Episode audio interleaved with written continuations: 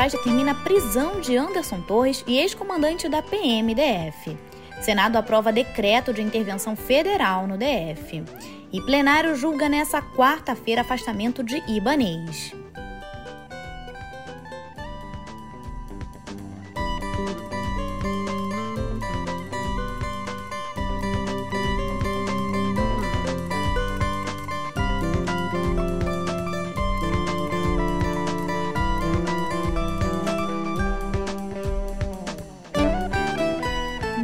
Dia, boa tarde ou boa noite para você que está me ouvindo agora. Eu sou Thay Oliveira e tô de volta para ajudar o Olavo a cobrir as merecidíssimas férias de Júlia Kekia. Hoje sou eu que vou te contar as principais notícias do dia no pé do ouvido.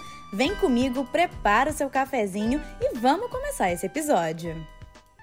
O ministro do STF, Alexandre de Moraes, emitiu um mandado de prisão contra o ex-secretário de Segurança do DF, Anderson Torres, e do ex-comandante da PMDF, Coronel Fábio Augusto. Os dois são acusados de omissão e conivência com os atos terroristas cometidos contra as sedes dos três poderes no último domingo. Torres, que teve a prisão pedida ainda no domingo pela Advocacia Geral da União, está em Orlando, na Flórida, mesma cidade para onde viajou o ex-presidente Jair Bolsonaro, de quem foi ministro da Justiça. Mas, mesmo assim, agentes da Polícia Federal fizeram uma busca na residência de Torres. Segundo pessoas próximas, ele deve voltar ao Brasil nos próximos dias e se entregar, conta Natuza Neri. Já o coronel foi preso em casa. Torres foi exonerado ainda no domingo pelo governador Ibanês Rocha, depois afastado do cargo por Moraes e Augusto na segunda-feira pelo interventor federal Ricardo Capelli. Segundo Thales Faria, o Palácio do Planalto já tem informações de que Torres, ao contrário do que havia alegado, se encontrou com Bolsonaro em Orlando. A reunião teria acontecido no sábado, véspera dos atos terroristas em Brasília. Já com a prisão decretada, Torres compartilhou uma mensagem no Instagram dizendo que seu WhatsApp havia sido clonado e recomendando que seus contatos não aceitassem mensagens nem ligações. De acordo com Bela Megali, investigadores veem uma possível estratégia para justificar a ausência de mensagens no celular que vai ser apreendido quando ele for preso. Segundo o interventor na área de segurança do DF, Ricardo Capelli, Anderson Torres demitiu titulares de cargos-chave da secretaria antes de viajar para os Estados Unidos, deixando uma estrutura acéfala. Agora, mudando de assunto, em outra frente, o ministro da Justiça Flávio Dino disse ontem em entrevista à Globo News que 50 mandados de prisão devem ser expedidos contra organizadores e financiadores dos atos antidemocráticos. Cerca de 200 pessoas foram presas em flagrante durante os ataques de domingo e outras 1.200 no dia seguinte, no acampamento montado em frente ao QG do Exército. E ontem a Polícia Federal liberou por questões humanitárias cerca de 600 manifestantes que estavam detidos em Brasília. Eram idosos acima de 65 anos, pessoas com comorbidades graves e mulheres com crianças. Todos foram interrogados e tiveram os celulares periciados antes da liberação. Pois é. E olha, as fake news nas redes sociais bolsonaristas seguem a toda. Na mais recente, uma idosa teria morrido sob custódia da PF em Brasília. A publicação usava uma foto de 2018 de um banco de imagens. A pessoa na foto é Deolinda Tempesta Ferracini, que morreu em outubro de 2022. E segundo a neta da idosa Juliana Cuti Oliveira, essa foi uma fake news porca e nojenta. E mudando de assunto aqui, o Senado aprovou ontem a intervenção da União na área de segurança do Distrito Federal, que já havia passado pela Câmara. Decretada no domingo pelo presidente Lula, ela foi uma resposta aos atos terroristas que culminaram com a invasão e a depredação do Congresso, do STF e do Palácio do Planalto. E embora a votação tenha sido simbólica, sem contagem nominal, oito senadores fizeram questão de manifestar voto contrário. São eles Flávio Bolsonaro, Carlos Portinho, Stiverson Valentim, Plínio Valério, Eduardo Girão, Carlos Viana, Luiz Carlos Renzi e Zequinha Marinho, todos da base do governo Bolsonaro. A intervenção, a princípio, tem validade até o dia 31 desse mês. E o plenário do STF julga hoje, de forma virtual, a decisão monocrática do ministro Alexandre de Moraes, que afastou por 90 dias o governador do Distrito Federal, Ibanês Rocha, por suspeita de omissão e conivência com os atos terroristas de domingo. No formato virtual, não existe debate entre os ministros. Cada um deve registrar seu voto até 23h59 dessa quarta-feira.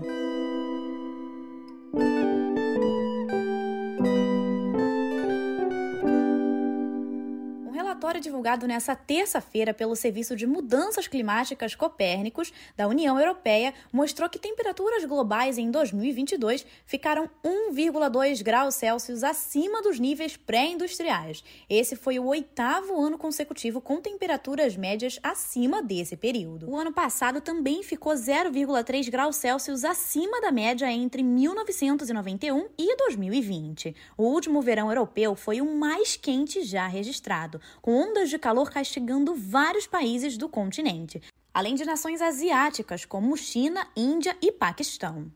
Agora, mudando de assunto e falando em comida, corte de carne tipicamente brasileiro, a picanha foi eleita o segundo melhor prato do mundo em um ranking do Teste Atlas, plataforma croata de gastronomia global.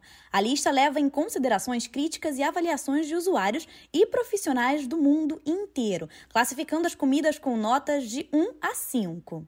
A picanha recebeu a nota 4,86 e superou pratos como pizza marguerita e ceviche, perdendo apenas para o carê, uma espécie de curry da culinária japonesa. Outras receitas brasileiras também entraram no top 50, como a vaca atolada em 29º lugar, a moqueca em 49º, seguida pelo feijão tropeiro na 50ª colocação.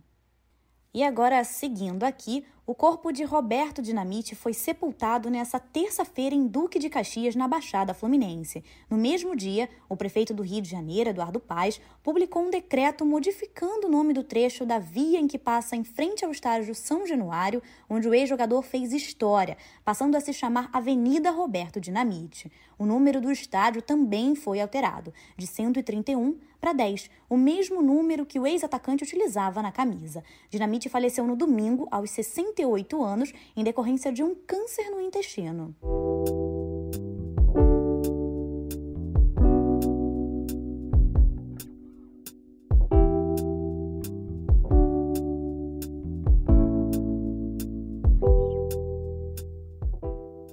E aconteceu hoje a premiação do Globo de Ouro 2023. Bom, essa edição de 2023 é uma tentativa de recuperar a relevância do evento, que em 2022 não foi transmitido em lugar nenhum e nem contou com a presença de celebridades por causa de diversas críticas à entidade organizadora, principalmente por falta de diversidade e transparência. Esse ano, a premiação voltou a ser exibida nos Estados Unidos, mas não no Brasil. Nomes de peso como Steve Spielberg, Kate Blunt, Zendaya e Colin Farrell levaram a estatueta para casa. O primeiro vencedor da noite foi Kei Hui Chan, como ator coadjuvante no filme Tudo em Todo Lugar ao mesmo tempo. Steve Spielberg levou o prêmio de melhor diretor por Os Fabians. A Argentina 1985 levou o título de melhor filme estrangeiro. Kate Blanc ganhou na categoria de melhor atriz em filme de drama por seu papel em Tar. Zendaya levou o título de melhor atriz em série de TV drama pelo seu papel de Rue em Euforia. Já o melhor ator em filme de drama ficou para Austin Butler pelo papel no filme Elvis. Pinóquio levou o prêmio de melhor filme de animação e entre outros. Às vezes a vida imita a arte, às vezes a atropela. Foi o que aconteceu com a série Extremistas.br que estreia hoje na Globoplay. A série que analisa os fatores que levaram à radicalização da direita brasileira teve que ser atualizada na última hora devido aos ataques terroristas do último fim de semana, quando bolsonaristas invadiram e depredaram o Congresso, o Palácio do Planalto e o STF. Com oito episódios, Extremistas.br aborda temas como armamentismo, uso da religião, negacionismo, manipulação da moral e dos costumes, engenharia dos algoritmos e o chamado marketing de indignação. Os três primeiros episódios estão disponíveis hoje, outros três no dia 18 e os dois últimos no dia 25. Eu não sei você, mas assim que acabar esse episódio, eu vou direto maratonar essa série. Bom, agora vamos falar de música, ou melhor, regravação de música velha. O YouTube anunciou para o dia 17 de março o disco do seu novo álbum, mas quem está esperando canções inéditas vai se decepcionar. As 40 faixas de Songs of Surrender são regravações de sucessos da própria banda irlandesa. Segundo o guitarrista The Edge, Todos na banda eram muito jovens quando aquelas canções foram lançadas. Algumas cresceram com eles, outras não. E o questionamento que ele deixou foi: como podemos nos reconectar com essa essência depois de crescer e mudar tanto?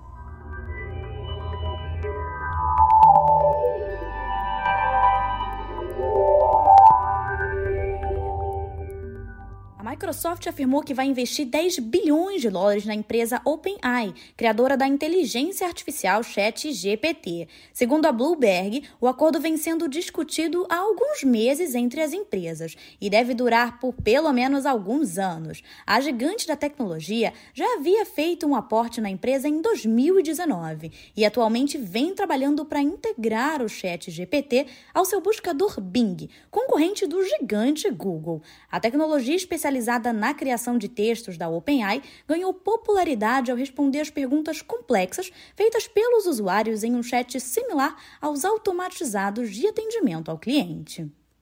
Recentemente, a Microsoft anunciou a própria inteligência artificial, chamado de Valley. O mecanismo é capaz de sintetizar apenas 3 segundos de áudio para imitar a voz de qualquer pessoa. E mudando de assunto aqui, a empresa do aplicativo de mobilidade 99, que pertence ao grupo chinês Didi, iniciou nessa semana um processo de demissão de funcionários no Brasil. A lista de cortes inclui profissionais de áreas como experiência do cliente, recursos humanos, segurança, redes sociais e análise de dados. Atualmente, a 99 tem cerca de 800 funcionários no Brasil. Em setembro de 2022, a companhia já havia demitido 80 pessoas. Na China, a controladora da 99 foi uma das 14 empresas de tecnologia investigadas pelo governo chinês por mais de dois anos por suspeitas de abuso dominante no mercado local.